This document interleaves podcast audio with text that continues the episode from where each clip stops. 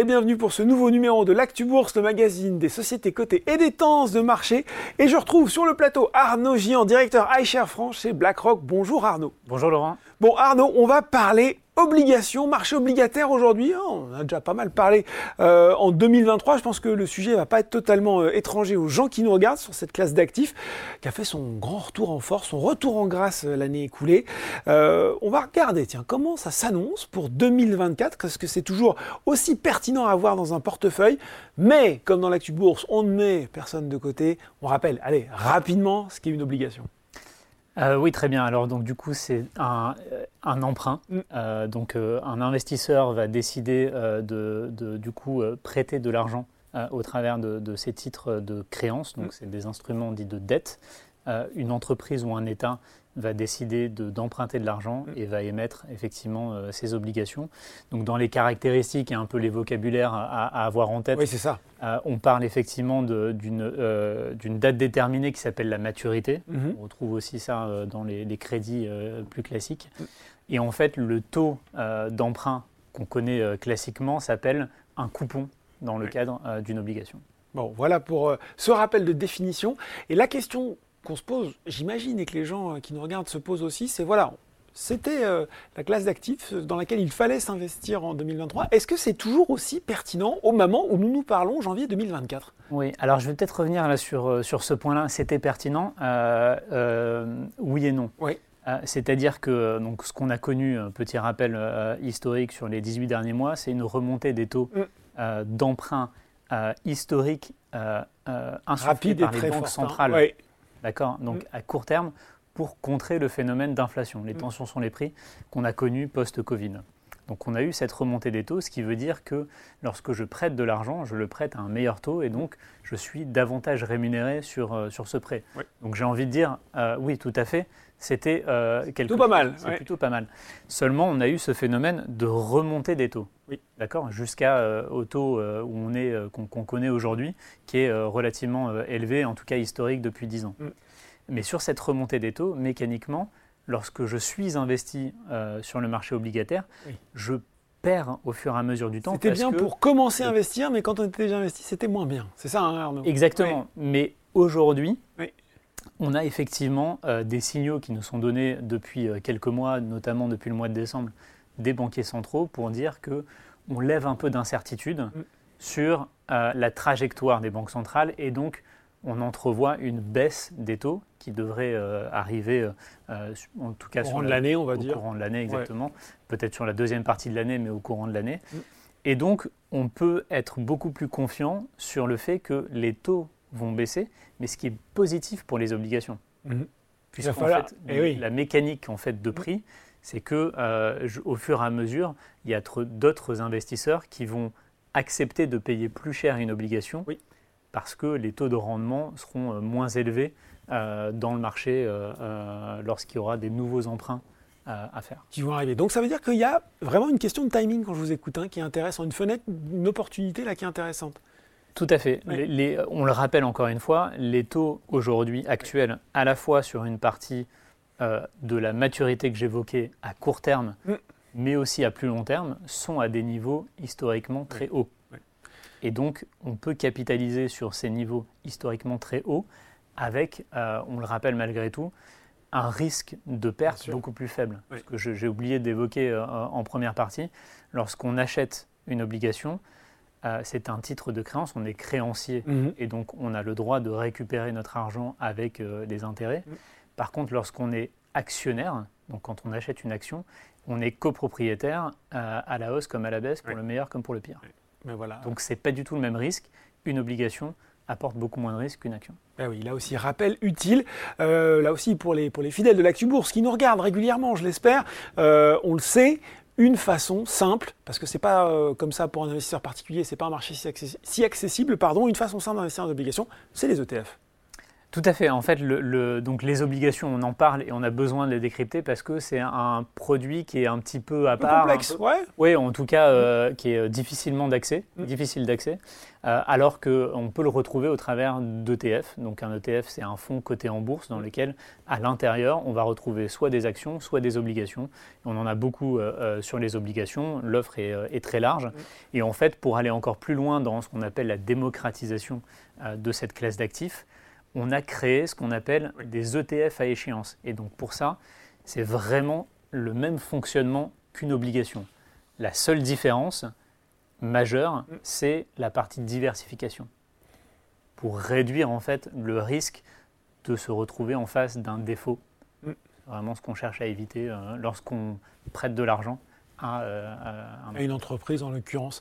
Euh, Arnaud, euh, vous l'avez dit, une offre qui est très profonde, qui est très riche, à tel point que là aussi, même si on sait le TF fait le job en matière de simplification, c'est pas toujours simple de s'y retrouver. les termes, même les noms, sont parfois un peu techniques. Aidez-nous un petit peu à voir les bons critères pour faire son choix. Alors on vous a écouté, Laurent. on sait que c'est un écueil de temps en temps. Les noms sont assez longs, ils sont assez compliqués. En plus, ils sont anglo-saxons. Mm on a quand même essayé sur cette gamme de faire au plus simple. vous allez retrouver en fait des éléments qui vous aident euh, un petit peu dans cette sélection au travers ne serait-ce que du nom, parce que les critères à prendre en considération, ça va être déjà la fameuse maturité que j'évoquais, mhm. qu'on va retrouver dans le nom de l'ETF. Donc vous allez retrouver donc le, nom de la gamme, c'est des iBonds. Mhm. Vous allez retrouver iBond décembre 2026, 27, 28. Il s'agit là en fait de la date d'expiration, donc la maturité mhm de cet ETF.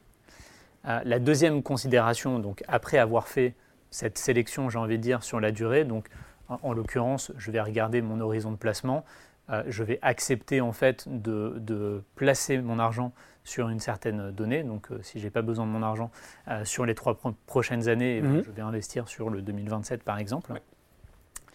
une fois que j'ai fait ça, il faut choisir sur la nature de l'emprunteur. Mm. Donc il y a en fait deux grandes classes, euh, les emprunts d'État et euh, les emprunts d'entreprise. D'accord. À chaque fois, on est sur un univers d'entreprise de qualité, mhm. euh, donc pour effectivement encore abaisser le, risque, De, défaut. Et donc il va falloir faire ce, petit choix entre entreprises et qui, en général, apporte un coupon et un rendement plus élevé et, emprunt d'État. D'accord. Et, et, enfin, à l'arrivée, il y a aussi des parts qui euh, distribue euh, des dividendes. Donc, c'est-à-dire si j'ai besoin de recevoir ces coupons au fur et à mesure pour pouvoir euh, payer certaines dépenses, mm. je vais pouvoir faire ce choix. Ou alors des parts qui, qui capitalisent mm. et dans lequel, lorsque j'investis 100 aujourd'hui, je vais chercher à obtenir 110, on va dire, à échéance, mm. et je n'ai pas besoin de recevoir ces 10 au fur et à mesure du temps. Bon, ben voilà, très clair. Le nom, on l'a dit, est explicite et on peut retrouver beaucoup d'indications. Euh, question qu'on pourrait se poser à la, vue de cette, de cette slide euh, qui, qui s'affiche. Euh, on pourrait dire, mais tiens, c'est quand même un petit peu bizarre parce que quand je regarde dans le détail, et les gens qui, ont, qui font un emprunt là-bas, on peut se dire, c'est un peu curieux, j'ai une rémunération qui est plus élevée, qui est plus basse, pardon, en 2028 qu'en 2025, alors qu'a priori, l'argent est bloqué plus longtemps. On pourrait dire que c'est un petit peu contre-intuitif. Oui, alors, euh, donc, si vous regardez ce tableau, il y a peut-être deux, choses qui euh, peuvent vous frapper. Un, euh, effectivement, si je regarde par exemple 2028, les rendements sur le dollar sont plus élevés que ceux sur l'euro. Mm. et donc ça, effectivement, la conduite des banques centrales ont été, a été plus agressive, celle de la Fed aux États-Unis qu'en Europe européenne, ce qui fait qu'il y a effectivement un rendement qui, est, qui est plus attractif. Aujourd'hui. Par contre, ce qu'il faut juste intégrer, euh, donc ça c'est un, petit peu pour, euh, expliquer à tout le monde qu'il n'y a pas ce qu'on appelle de, de, repas gratuits, de free lunch, comme on dit dans le vocabulaire financier, c'est qu'effectivement, il y a des attentes en termes de cours de change. Donc c'est-à-dire qu'on va avoir un rendement plus attractif. Par contre, ce qui est anticipé, c'est que le taux de change va être plutôt en défaveur, défaveur de l'euro. D'accord sur la période donnée. Et donc, euh, en tant qu'investisseur européen, euh, je devrais en fait perdre euh, l'avantage que je trouve sur les taux de, de, par la parité de change. En fait. De par la parité de change. Bon. ça, c'est le, premier constat. le deuxième, c'est effectivement sur les, sur, à, à, univers constant, à, mhm. à, devise constante, je vois en fait un rendement supérieur en 2026 et 2025 qu'en 2028. Pourquoi? Parce qu'on a, on a parlé de cette remontée des taux assez spectaculaire Mm. et cette anticipation de baisse. Donc en fait, on a une, une- ce qu'on appelle une courbe Courbe des taux. euh, des taux Ouais. qui est effectivement inversée Mm. par rapport à, euh, à un schéma classique où on a effectivement euh, des, des taux plus élevés à long terme qu'à court terme, Mm. parce qu'il y a cette anticipation qu'on va avoir On une est un petit peu taux. au sommet au niveau Et donc, des taux. hein. euh, si on se projette par rapport à aujourd'hui à dans deux ans, Oui. donc euh, par exemple, si j'investis sur le 2028, je vais pouvoir avoir une partie de ces taux élevés Oui. sur peut-être les 18 prochains mois Oui. ou, euh, ou les deux pro- prochaines années, et des taux plus faibles sur euh, les deux années Oui, euh, euh, euh, qui suivent, en fait, les années qui suivent. ouais. 2027-2028. Oui. Et donc, la moyenne des taux anticipés est plus basse Mm. sur le 2028 que sur le 2025. Eh ben voilà, moi j'ai tout compris en tout cas, effectivement, c'est cette baisse des taux qu'on anticipe. Euh, rappel peut-être en, guise de conclusion, qu'est-ce qu'il faut avoir en tête, qu'est-ce qu'on conserve à l'esprit quand on investit dans un ETF obligataire? Alors, dans un ETF obligataire à échéance. À échéance. Euh, donc, Ouais. euh, ce qu'il faut avoir en tête, c'est que euh, on a un rendement qui est disponible, qui est visible. Par contre, ce rendement, il est là dans la configuration où je place mon argent jusqu'à la maturité Mm. de, de cet investissement. Donc, c'est un peu euh, comme un produit d'épargne dans lequel j'ai un taux euh, et, euh, et j'ai une date de maturité. Ça ne vous empêche pas de devoir retirer votre argent, mais dans ces configurations, il n'y a pas de pénalité hein, de, de non, sortie, mais, mais ce on ne sera sait pas moins intéressant. ce ne sait- on, on- on a plus de- d'incertitudes Oui. quant au, au, cours de sortie, Mm. Euh, alors que effectivement ces produits-là à tunnel, à échéance, euh, nous offrent beaucoup plus de visibilité sur le cours de sortie euh, de, de notre placement. Ben voilà, explication euh, détaillée. Et ce constat, hein, c'est peut-être euh, peut-être le bon moment euh, encore pour se placer sur les ETF obligataires et notamment sur les ETF obligataires à échéance. Merci beaucoup Arnaud pour ces explications détaillées sur le sujet. Merci Laurent. L'actu bourse, c'est fini pour aujourd'hui, mais on se retrouve très bientôt pour un nouveau numéro. Thank you.